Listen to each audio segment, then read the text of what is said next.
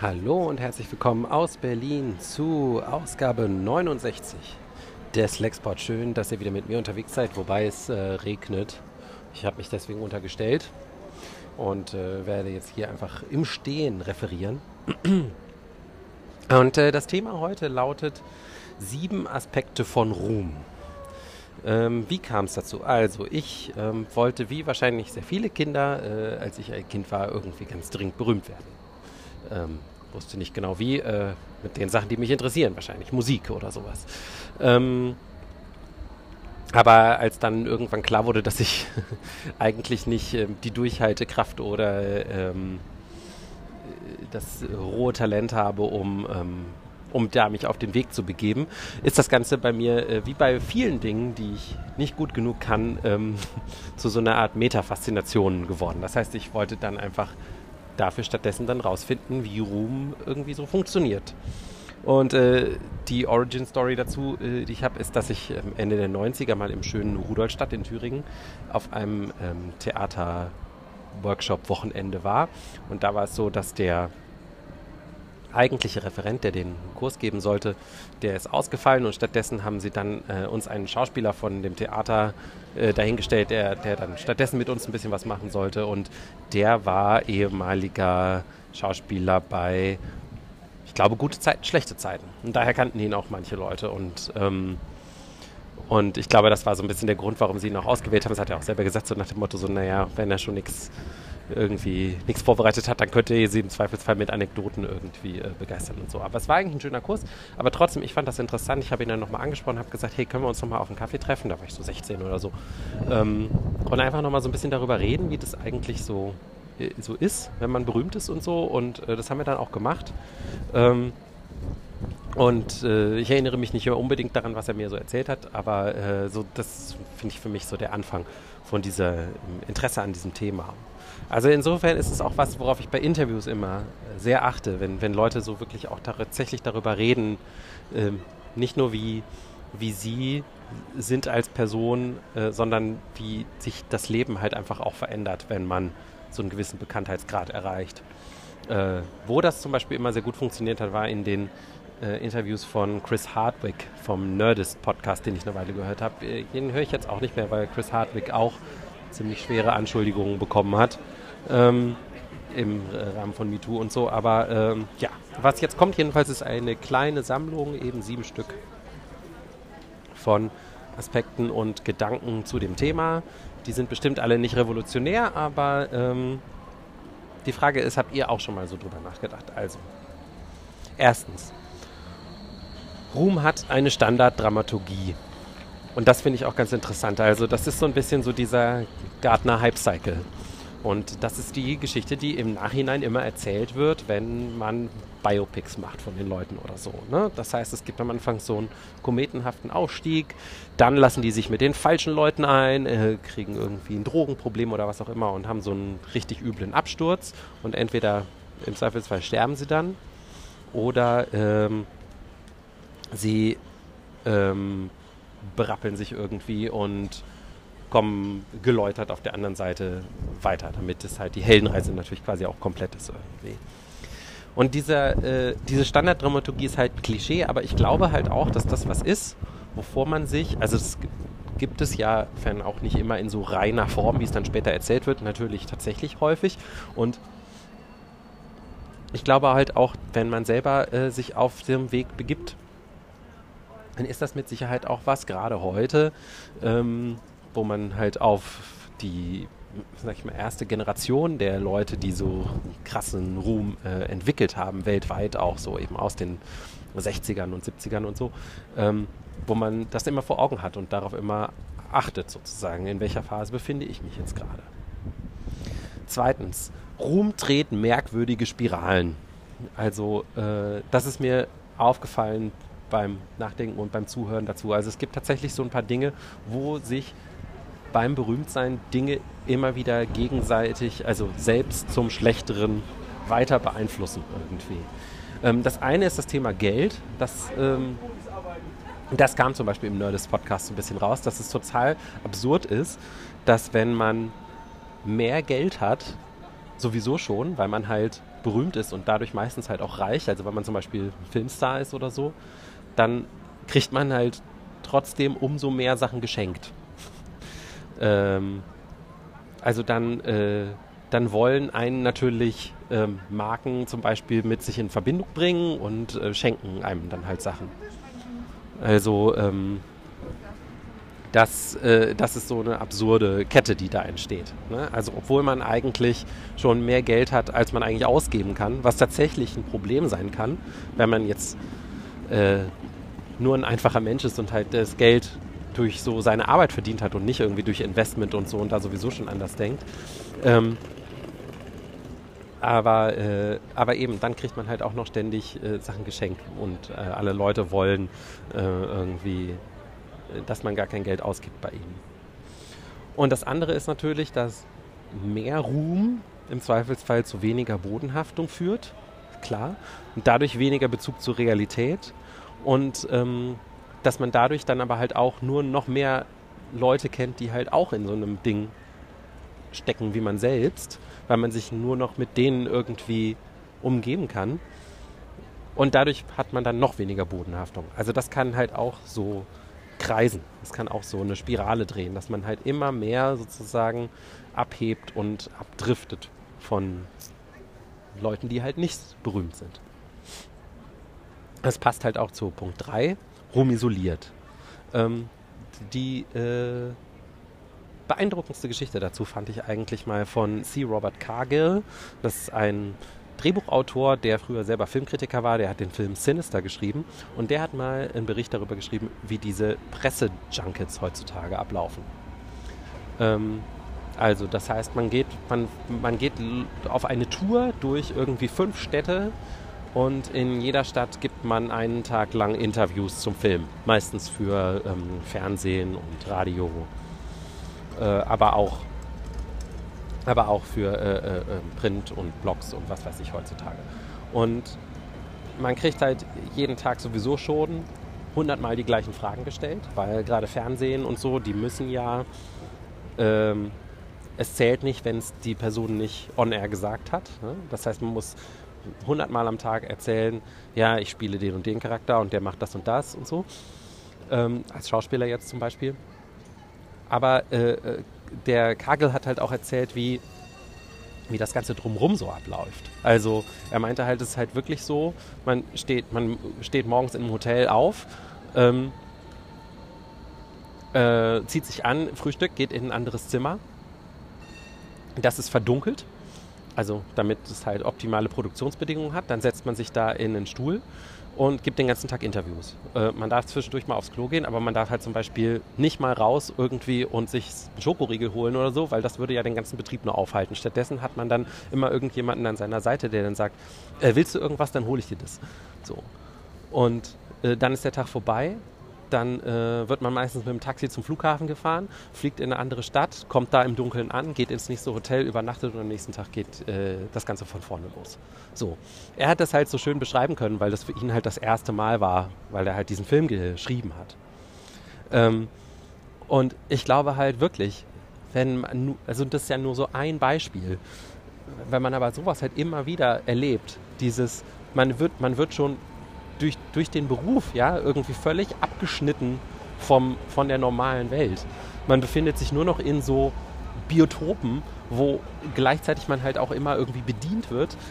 Was macht das mit einem, ja? Ähm, und gerade dieses, dass man immer so viele Leute um sich rum hat, ähm, das, äh, das habe ich zum Beispiel persönlich äh, an Erfahrungen halt so auch aus meinem Beruf in der PR und so, wenn man da mal mit Promis zu tun hat, dass es halt häufig auch so ist, dass die Promis sich an sich eigentlich total nett meistens sind und locker drauf und alles, aber halt die Leute, die sie umgeben, die, äh, die für sie arbeiten, das sind meistens die stressigen Leute, die dann halt immer so, nein, man darf auf keinen Fall für den und es muss das und das muss so und so passieren und so.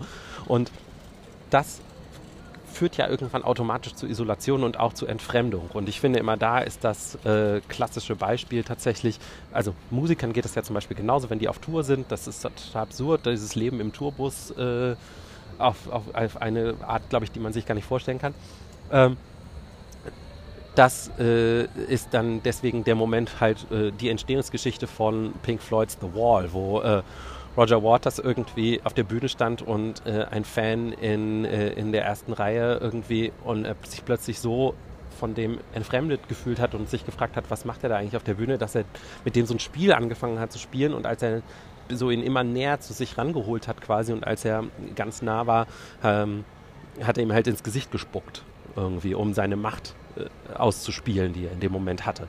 Und äh, das hat er dann ja in The Wall verarbeitet und, ähm, und da ist ja dieses, dieses zentrale Bild, an dem das ich immer wieder denken muss, ist das vom Rockstar als Diktator halt, äh, der äh, auf der Bühne steht und und das Publikum liebt alles, was er tut, egal was er tut. Und äh, ob sogar, als er dann einen Luftangriff sozusagen beordert und das Publikum zerbombt, findet das Publikum das großartig.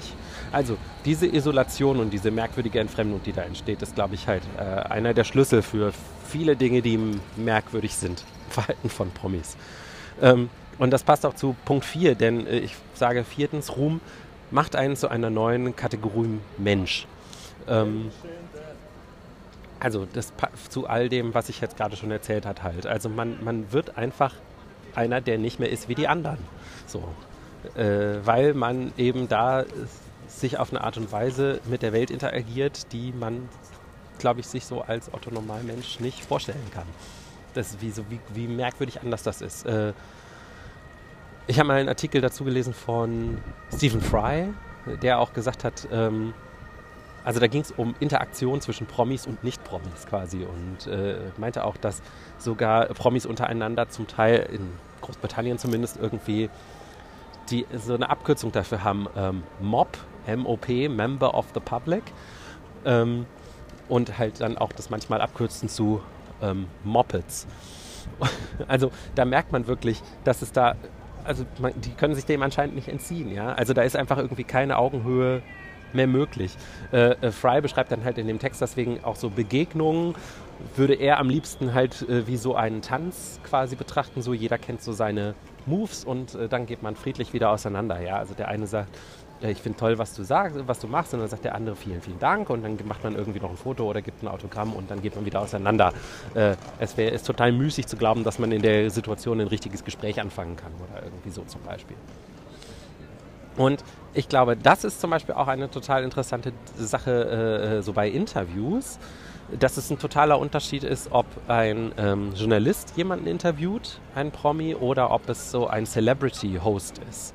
Also ähm, wenn Promis in so äh, Late-Night-Talkshows sind zum Beispiel oder eben auch in so Podcasts wie dem, ähm, diesem Nerdist-Podcast oder es gibt ja auch noch andere, ähm, keine Ahnung, Conan O'Brien is looking for a friend oder so, wo, wo sie eben nicht von Journalisten, die ja selber quasi relativ langweilige Leben in Anführungsstrichen führen, ähm, interviewt werden, sondern halt von Leuten, mit denen sie auf Augenhöhe sind, dann werden die Gespräche ganz anders.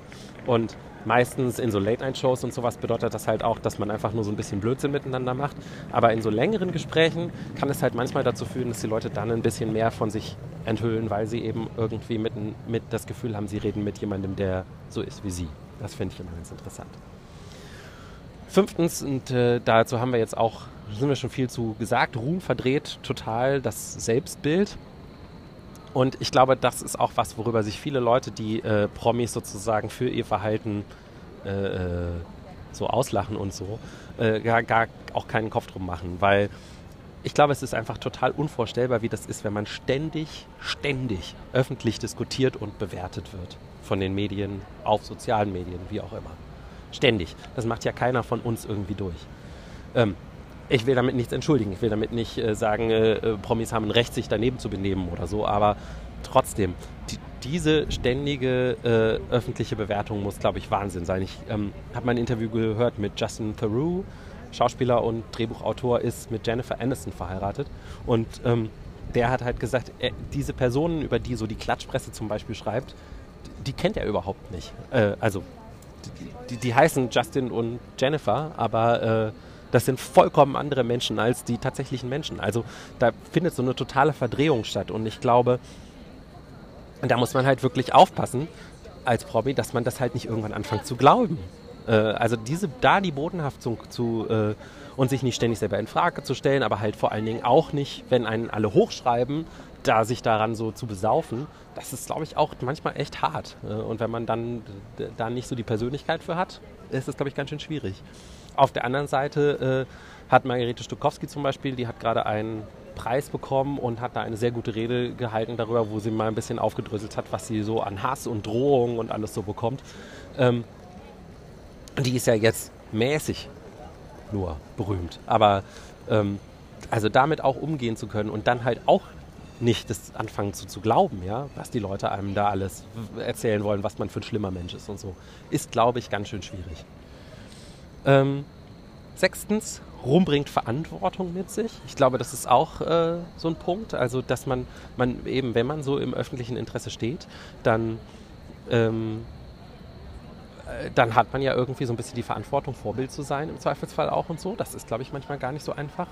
Und äh, die Frage ist auch, wofür nutzt man seinen Ruhm? Ja, wenn man irgendwie, kann man damit irgendwie was Gutes anstellen und so. Und da fand ich eben besonders interessant die Reflexion, wie sie stattfand, diesem Film äh, vor der Morgenröte, den ich auch in meinem letzten Podcast unter den 30 besten Filmen des Jahrzehnts hatte wo es darum geht, dass Stefan Zweig während äh, des Naziregimes ähm, in ähm, Südamerika unterwegs ist und reist und dort von äh, in jedem Dorf irgendwie vom Bürgermeister empfangen wird, weil alle wollen sich natürlich mit diesem berühmten Schriftsteller äh, ablichten lassen.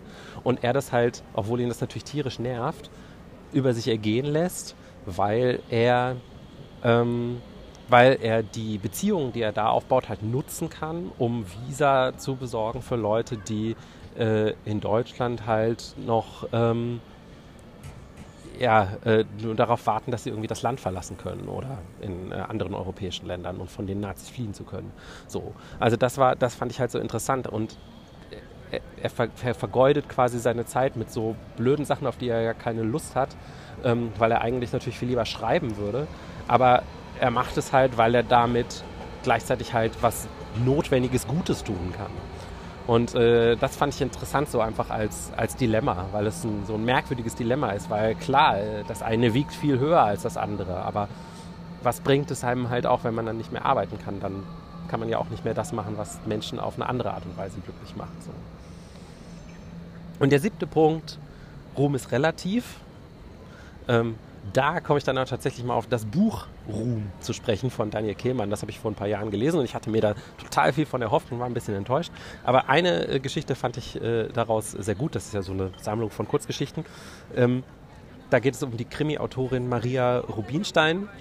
Die äh, strandet durch Zufall irgendwo in Zentralasien und plötzlich ähm, bringt es ihr überhaupt nichts mehr, dass sie eine berühmte Krimi-Autorin ist, was sie vorher quasi genervt hat ähm, dass sie ständig überall erkannt wird, ist da nicht mehr gegeben. Und im ersten Moment findet sie es toll, weil sie äh, so anonym ist. Und dann aber plötzlich äh, wird sie quasi eben zurückgelassen, wird, äh, strandet da und kann sich nicht den mehr den Leuten verständlich machen und glaube ich findet sogar ein Buch von sich und zeigt da drauf und aber ja äh, keiner erkennt sie und ähm, sie ist halt nicht mehr berühmt und sie stirbt dann wahrscheinlich sogar oder ist, geht verschollen äh, und dadurch wird sie halt im Rest der Welt noch berühmter. Und das ist natürlich so die Ironie der Geschichte dann.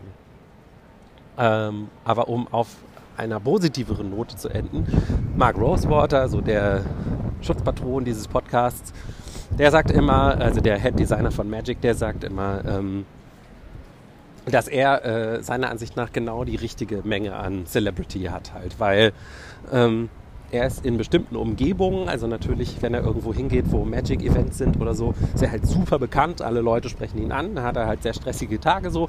Mag das auch, sagt er. Aber er kann halt ähm, überall sonst eigentlich hingehen und keiner weiß, wer er ist. Und äh, das äh, so zum Thema Ruhm ist relativ. Und ich glaube, das ist wahrscheinlich der Idealzustand, den man sich äh, vielleicht erhoffen sollte, wenn man berühmt werden will. Das waren sieben Gedanken zum Thema Ruhm. Und als Musik äh, der Song Dollar von Electric Guest.